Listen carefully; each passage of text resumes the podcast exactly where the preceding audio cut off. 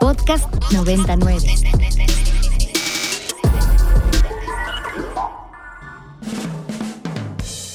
Nosotros tenemos la alternativa de los datos. Eh, ¿qué p ¿Por qué no llega el agua? Bueno, primero no soy Tlaloc.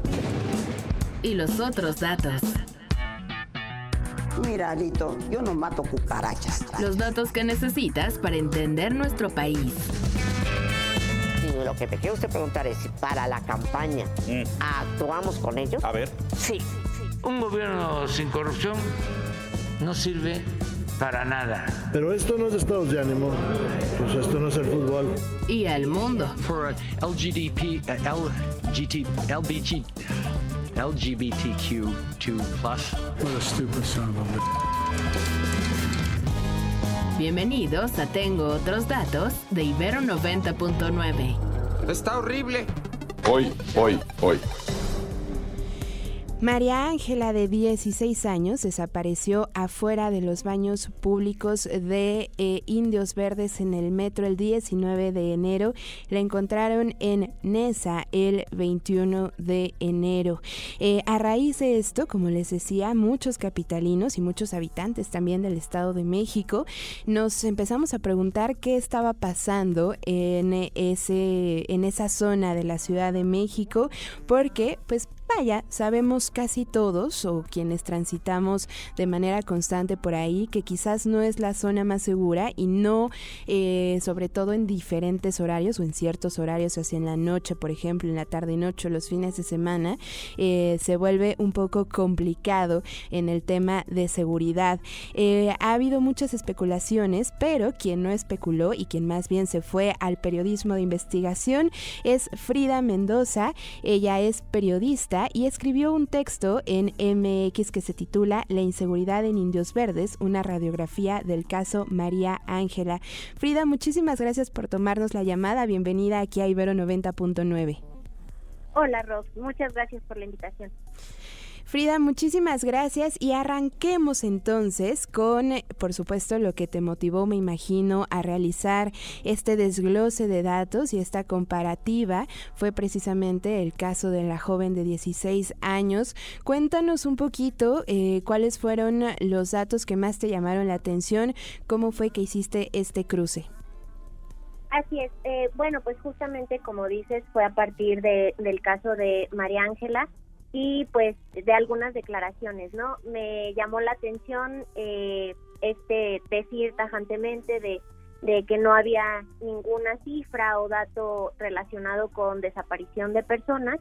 Entonces, pues justamente me, me aboqué a, a cifras eh, específicamente de la Fiscalía y del Secretariado Ejecutivo. Eh, contaba yo con una base de datos del Sistema de Información Estadística Delictiva de la Fiscalía de la Ciudad de México, eh, donde aparece pues desglosado por colonia eh, el, las carpetas de investigación abiertas en, con respecto a distintos delitos, ¿no? Entonces, pues busqué justamente de las colonias eh, que son eh, colindantes al paradero de Indios Verdes, que son Santa Isabel Tola y Residencial Zacatenco, pero también busqué las eh, más cercanas, ¿no? Que son Linda Vista y San Pedro Zacatenco. A partir de estas cuatro colonias, eh, pues busqué los delitos, ¿no? Relacionados con, con desaparición, eh, que fue retención de menores, privación de la libertad y eh, por personas extraviadas o ausentes. En el caso de retención de menores, pues a, encontré que eh, al menos de 2019 a 2022 hay este, alrededor de dos carpetas por colonia. En el caso de privación de la libertad, eh, encontré que pues eh, la colonia que tiene más reportes es eh, Linda Vista, que tiene 12 carpetas y está seguida de Santa Isabel Tola y Residencial Zacatenco.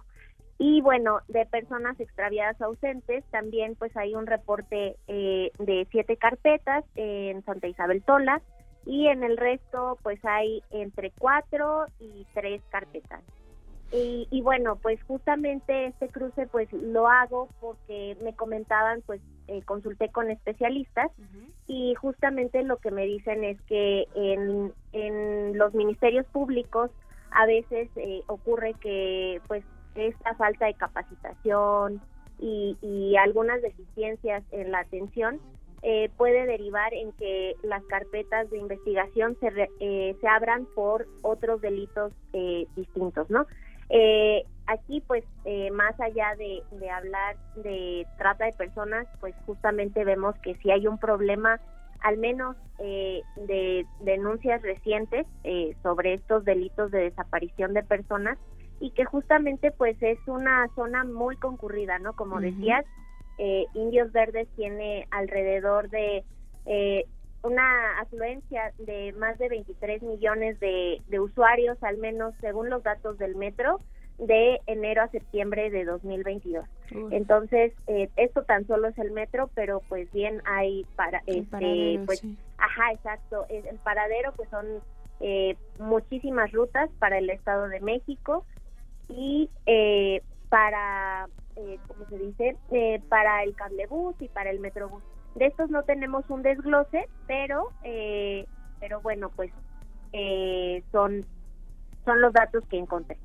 Es bien interesante lo que dices, em, Frida, sobre el tema de la violencia que se vive ¿no? en la zona, el tema de la violencia de género, porque por ahí hablabas con Redim y con otros expertos que te decían que la violencia de género es una posible o una de las explicaciones de este tema de las desapariciones eh, para mujeres y adolescentes, ¿cierto? Eh, pareciera que llama mucho la atención que incluso una una de las soluciones podría estar en eso, en, en combatir la violencia de género en estas colonias casi que desde el núcleo familiar y desde, desde lo vecinal, ¿no?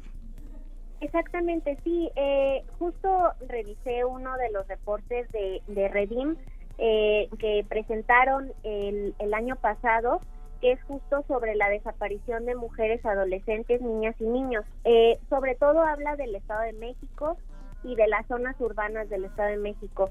Eh, recurrí a este a este reporte porque precisamente pues eh, el paradero de Indios Verdes pues ya está muy pegado al Estado de México y precisamente pues eh, mm, no podemos decir con certeza pero muchísimos de los usuarios que, que, que ocupan eh, Indios Verdes pues van al Estado de México no entonces eh, en este en estos datos que presenta Redim justamente habla de que eh, sí la violencia de género es una de las importantes explicaciones en la desaparición de mujeres pero también eh, la trata de personas y, y, este la explotación sexual llegan a ser otra de las causas principales por las que desaparecen eh, pues este grupo de niñas niños adolescentes Terrible, terrible, Frida. Eh, finalmente, para ir cerrando, invitar al auditorio, por supuesto, a que consulte tu texto.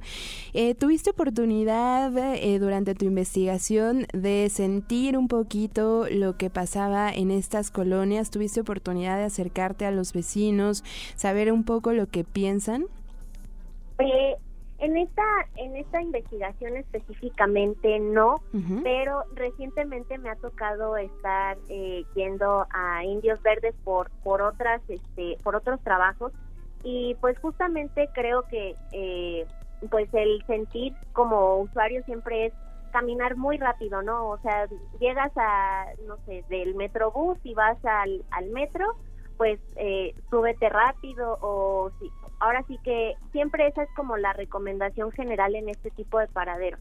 Entonces, bueno, y bueno, o sea, creo, creo que lo que hemos visto en estos días con, con familiares y todas las personas cercanas de, de que estuvieron protestando por el caso de María Ángela, pues justamente es este sentir de solamente nos íbamos a trasladar y, y son espacios públicos los que los que esperamos este pues estar seguras no y y, y tener pues ahora sí que la tranquilidad de transportarte y no temer por por tu integridad.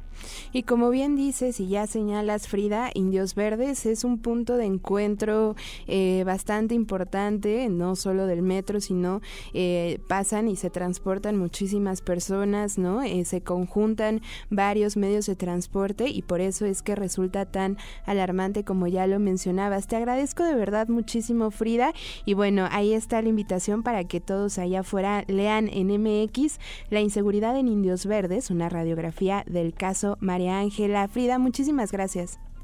Muchas gracias a ti, Ros, que estés muy bien. Igualmente, Frida Mendoza es periodista y les eh, recomiendo mucho que chequen este, este texto, sobre todo una vez más, si ustedes están por ahí, si transitan de manera cotidiana por este paradero Indios Verdes, por ahí estoy viendo justo, miren, como que justo la tele se sincroniza con nosotros, parece que nos están escuchando, eh, están eh, recuperando las imágenes de las cámaras de vigilancia incluso eh, cerca de los baños donde desapareció María Ángela y también eh, ya digamos afuera en este paradero justamente. Ustedes transitan por ahí eh, de manera cotidiana, toman el metro, por ejemplo, a mí me toca de pronto visitar a una persona muy cercana y pasar por ahí algunos fines de semana y de noche se siente terrible, un ambiente que dices mejor me paso rapidito. Entonces háganoslo saber